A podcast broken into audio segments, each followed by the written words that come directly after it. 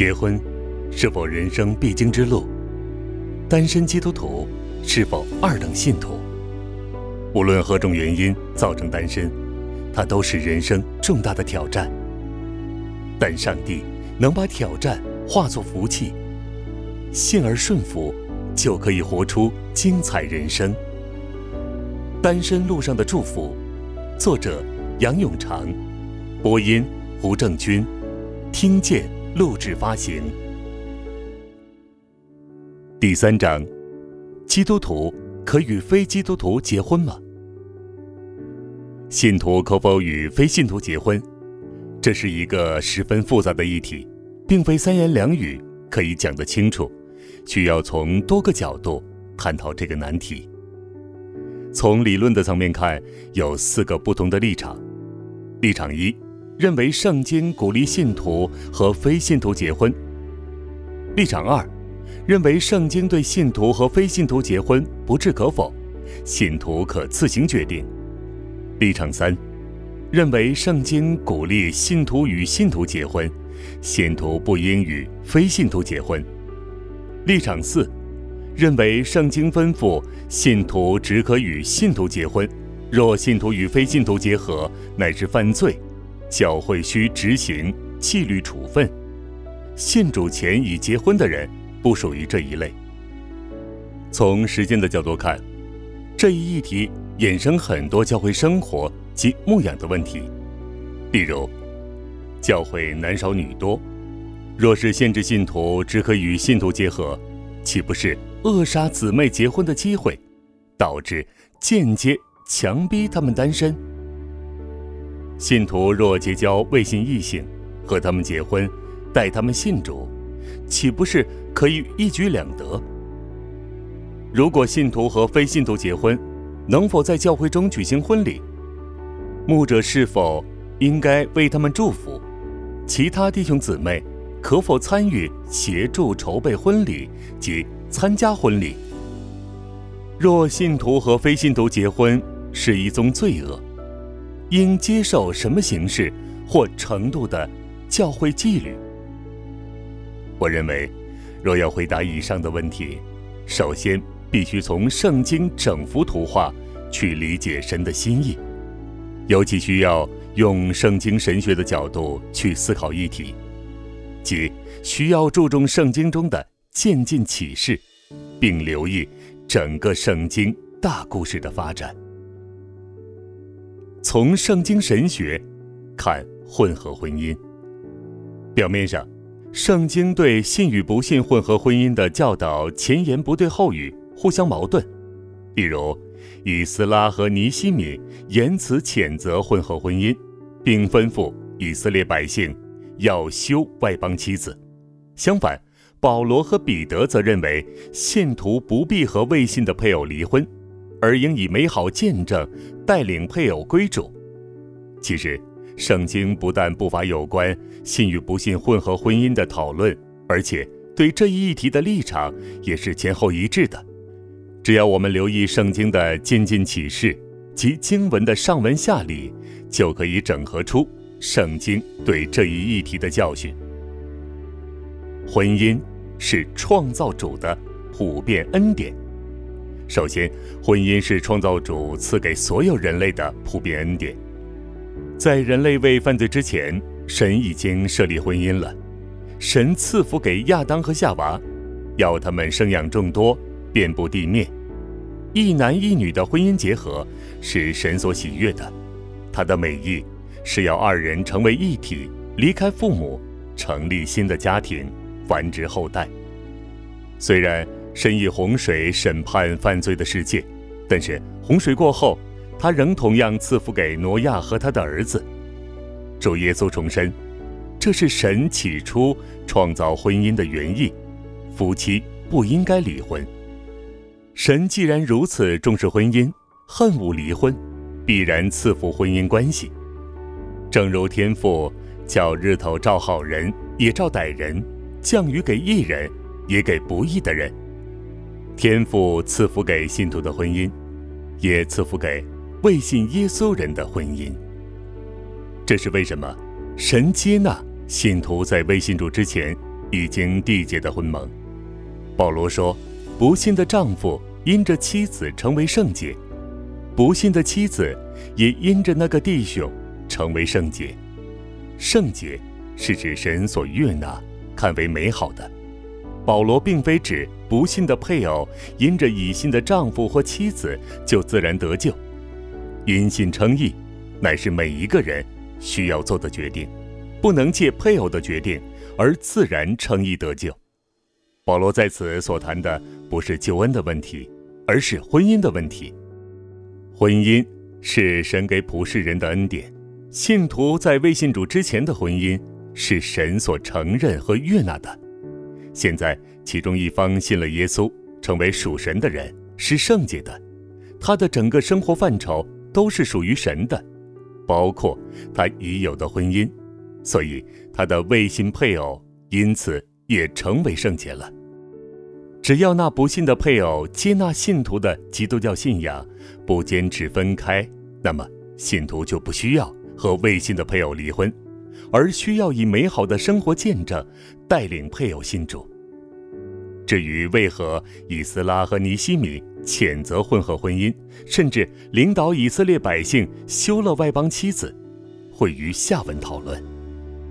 信徒需要依靠神去选择配偶。整本圣经从头到尾刻画神对世人的爱情，十字架表达了爱的高峰，他盼望世人回应他的爱，尽心尽意尽力爱他。在神与人美好密切的关系中，神以智慧和慈爱引导属他的人，他的子民则完全信任他，在生活中凡事求问，信而顺服。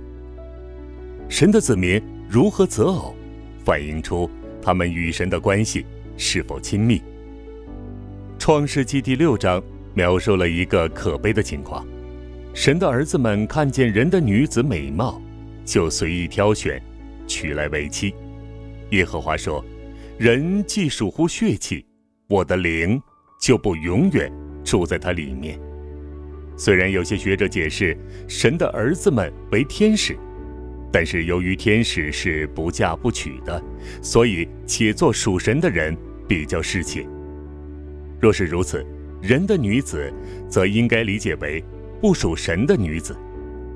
这个看法配合上文的思路，《创世纪》第四章把两类人做了对照：一类是像亚伯那样敬畏神的，另一类是像该隐那样不敬畏神的。拉麦等是那些不属神的人。以挪士等，则是属神的人；属神的人是那些求告耶和华名的人，理应求告耶和华，按他心意择偶。可惜他们重视眼前的美貌女子，不理会他们是不属神的人，就随自己意思娶来为妻，伤透神的心。神那么爱他的子民，他必会以智慧和慈爱引导他们的姻缘。但现在，他的子民在择偶。这么重要的事上，并不求问他，并在择偶时只顾外表的质素美貌，不顾及内在的质素是否属于神。试问，神怎么会不感到伤心呢？难怪他哀叹说：“人既属乎血气。”神的子民如何择偶，反映出他们与神的关系是否亲密。神为了拯救败坏的人类，就先兴起亚伯拉罕一人，从他兴起一个民族，作为祭司的国度，要把全人类带回神那里。创世纪二十四章记载亚伯拉罕如何吩咐老仆人，不可为儿子以撒娶迦南女子为妻，而要从他本地本族的女子中为以撒娶妻。为什么作者用这么长的篇幅记载老仆人千里迢迢回乡为少主物色妻子的过程呢？这段经文的目的并不是要把老仆人求印证等过程记录下来，作为今天信徒择偶的样板，而是透过叙事文的描述，包括对话、重复等文学手法，去强调一个神学思想：耶和华是信实的神。必按他的应许建立亚伯拉罕的家族，让这个家族及后发展而成的民族，可以作为见证他的国家，带领全世界认识神。若要完成这项使命，这个家族必须代代都是认识神和敬畏神的人，这样，他们才能在生活中见证神是怎样一位神，从而把独一真神介绍给其他的民族。整个娶妻过程说明神是信实的，他带领老仆人回到亚伯拉罕原初之地，一个对耶和华有一点认识的家庭那里，为以撒。物色到一个属神的女子，以致以撒不会娶不认识耶和华的迦南女子为妻，阻碍他履行见证神的使命。亚伯拉罕不为以撒娶迦南女子为妻，是基于信仰的缘故，要媳妇与儿子一同侍奉耶和华，这是符合耶和华的心意的。这个原则到摩西时代就更明显了。耶和华吩咐以色列人不要与迦南国民结亲，是因为信仰的原因，不愿以色列人被引诱离开真神而转拜偶像，而不是因为种族的不同。这也是为什么敬畏耶和华的迦南女子拉合不但没有被杀掉，反而和以色列人结了婚，成为波阿斯的先祖。到了从巴比伦回归的时代，原则仍是一样。以斯拉和尼西米之所以反对犹太人娶外邦女子，也是因为信仰的缘故。因为回归的以色列人跟随异教的外族人参与各种迷信及可憎的习俗，失去了作为祭司国的见证能力。至于以斯拉领导犹太人休妻，我们需要按启示的渐进性理解这件事情。当时有需要这样。彻底脱离拜偶像的风俗，但并不表示今天我们应用时要与不信配偶离婚。休妻是古晋东文化中一件被接纳的事情，正如多妻也是当时普遍的文化风俗。